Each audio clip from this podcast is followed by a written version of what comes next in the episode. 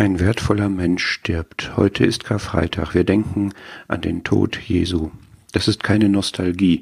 Hier starb ein Mensch, und zwar der wertvollste Mensch, der je gelebt hat. Ein Mensch, der Menschenmassen in seinen Bann zog und zugleich polarisierte, dem viele folgten und sogar ihren Beruf und ihr Vermögen aufgaben, über den andere lästerten und ihn fortjagten der predigte, dass alle Zuhörer zugleich seine Gnade und Autorität bestaunten, aber so viele verstanden die Botschaft nicht und lehnten sie ab.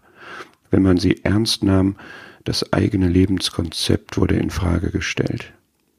Der Wundertat und heilte aber in eigener Sache sich nicht gegen Gefangennahme, Folter und Kreuzigung wehrte.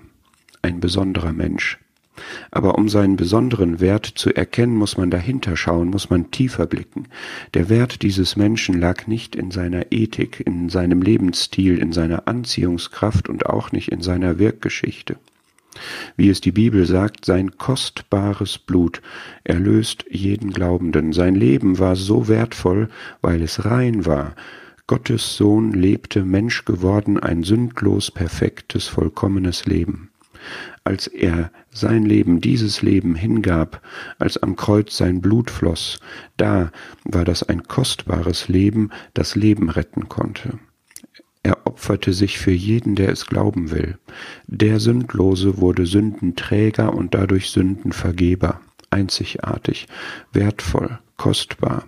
Dieser Wert soll nicht verschenkt sein. Wer könnte sich das schon leisten?